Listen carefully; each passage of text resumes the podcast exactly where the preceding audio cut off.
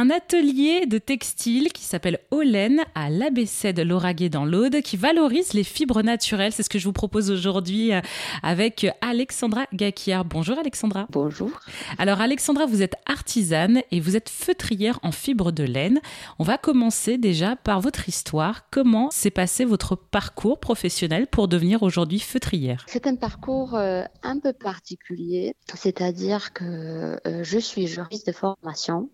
Donc j'ai j'ai fait euh, mon première ma première expérience euh, donc euh, en Pologne en travaillant euh, pour euh, différentes entreprises. Ensuite j'ai rencontré donc mon époux qui il est français et on a décidé de déménager en France. Voilà donc je le suivi en 2013 et là on s'est installé à Toulouse et avec la naissance de notre fille on a senti que la ville bah, n'est pas faite pour nous.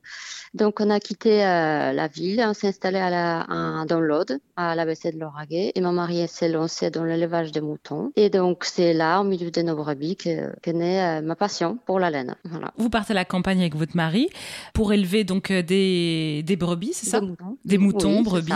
Le déclic, il est arrivé comment en fait pour euh, Alors ok, on peut on peut on peut élever des brebis et des moutons sans être forcément passionné par la laine. Qu'est-ce qui s'est passé pour que vous ayez l'envie d'aller vers ce métier de feutrière? C'était tout naturellement en regardant les tonnes de laine qu'on avait tous les ans stockées dans notre bergerie. C'est-à-dire pour moi, la fibre de laine, c'était un symbole de qualité. Toujours, euh, j'ai aimé toujours les fibres naturelles et ça m'a beaucoup étonnée en arrivant ici en France, en découvrant que euh, cette fibre n'est pas du tout valorisée. En fait, euh, même euh, au niveau légal, elle est, elle est considérée un sous-produit agricole, donc c'est un déchet qu'on jette en général. Ça, ça vient aussi de la particularité de cette laine française.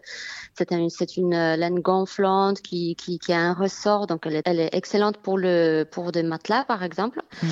Mais après on peut la filer aussi, mais bon tr- très souvent c'est une laine rustique, donc elle pique un petit peu, donc elle était un peu euh, ou- oubliée et remplacée euh, soit par les fibres des qualités comme euh, comme la mérinos, mais après bien sûr par les fibres synthétiques. Donc les fibres et la laine en général, elle était elle était vraiment pas valorisée et c'était le cas aussi notre cas, c'est-à-dire on avait la laine qui qui restait donc les éleveurs. On a réussi à la encore euh, donner ou vendre à quelqu'un qui passait, mais euh, souvent elle est restée aussi. Donc il fallait soit la jet- jeter, soit la brûler.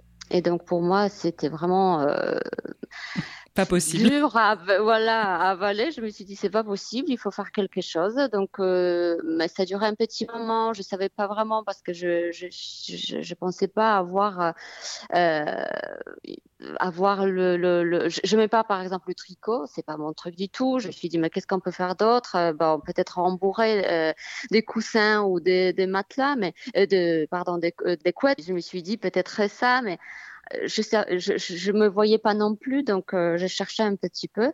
Et, euh, et un jour, euh, je, je, pense que j'ai vu un article sur des tapis en feutre, voilà. Et là, je me suis dit, euh, feutre, oui, ça m'a dit quelque chose. La matière, elle, elle, elle m'a parlé, mais voilà, euh, je, cherchais un peu plus et j'ai découvert, voilà, cette technique euh, ancestrale de, de feutrage humide de cette manière-là. C'est avec le temps, après que je me suis dit, ce, rappel, c'était, euh, c'était ce que mon, grand-père il faisait, mais je le savais pas vraiment. Il faisait euh, des, des c'est des chaussons en feutre, justement dans mon pays natal, en Pologne, dans tous les pays de, de l'Est, on faisait ça. Merci beaucoup Alexandra Gaker. Je rappelle que vous êtes feutrière en fibre de laine dans le département de l'Aude où vous avez créé votre atelier de textile au laine. Des informations qu'on mettra évidemment sur erzen.fr.